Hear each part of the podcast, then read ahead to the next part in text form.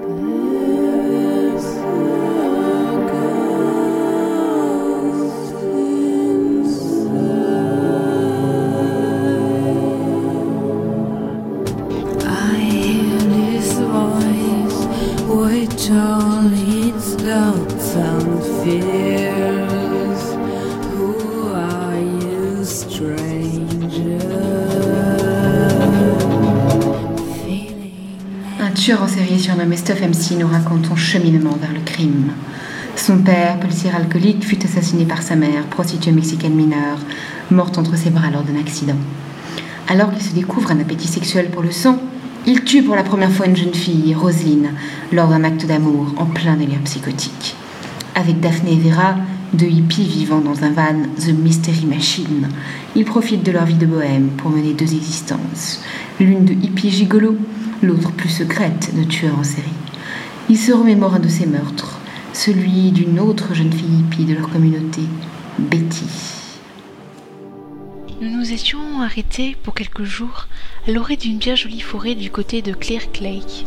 Tente dressée, feu de camp, guitare, sexe, bière et chambre au milieu de la nature, loin de toute civilisation, bref, le rêve hippie concrétisé. Un soir donc, je demandai à Betty ce qu'elle pensait de ce voyage, et si cela lui plaisait. Je n'aime pas faire l'amour tous les soirs avec des gens que je respecte, mais que je n'aime pas. Mais c'est plutôt une sorte de communion avec des âmes sœurs, tu sais. Il ne s'agit pas encore d'amour, mais plutôt d'une vision de plaisir de ce monde.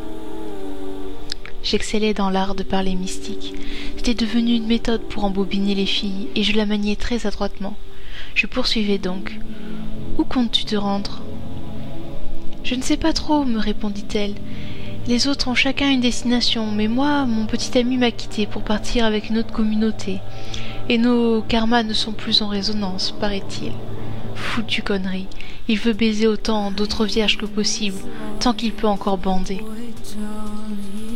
Et donc, tu ne veux pas rester avec nous demandai-je, ému de retrouver une femme digne de ce nom, et partant à la pêche à l'espoir. J'aimerais aller à Santa Rosa, c'est là qu'est ma grand-mère. Elle m'accueillera vu que j'ai coupé les ponts avec cet enfoiré de père. Il m'a jeté car elle considérait que mon style de vie était celui d'une prostituée. C'est malheureusement fréquent ce genre de réaction, tentai-je pour la consoler. Sans doute, mais entre mon connard d'ex, mon connard de père et ma connasse de vie, je vais reprendre mes études et faire quelque chose de grand de ma vie, pour mordre ma destinée là où ça lui fera le plus mal. Je veux reprendre ma vie en main, et cette baiserie ambiante, même avec le chanvre, devient de plus en plus insupportable. Tu veux nous quitter alors? demandai-je en proie à l'angoisse de perdre celle que je venais de découvrir. Oui, et dès demain, si tout le monde le veut bien, je vais en parler ce soir. Et elle en parla. Les communautés épis étant ce qu'elles étaient, personne ne trouva à redire. Je dirais même que la plus encline à persuader les autres de l'aide apportée à Betty de son départ fut Vera. Il fut décidé que Betty emporterait plusieurs de nos rations militaires conservées sur le sitting, ainsi qu'un peu d'argent. Je me souviens parfaitement qu'à un moment, Vera s'approcha de moi, me passa sa main dans les cheveux et dit à haute voix Cela peut être risqué de faire de l'autostop de nos jours. Je propose d'offrir à Betty la protection de Stuff, qui l'accompagnerait un jour ou deux, histoire d'éviter les problèmes. C'était inespéré. Vera m'avait, sans le savoir, donné Betty à manger.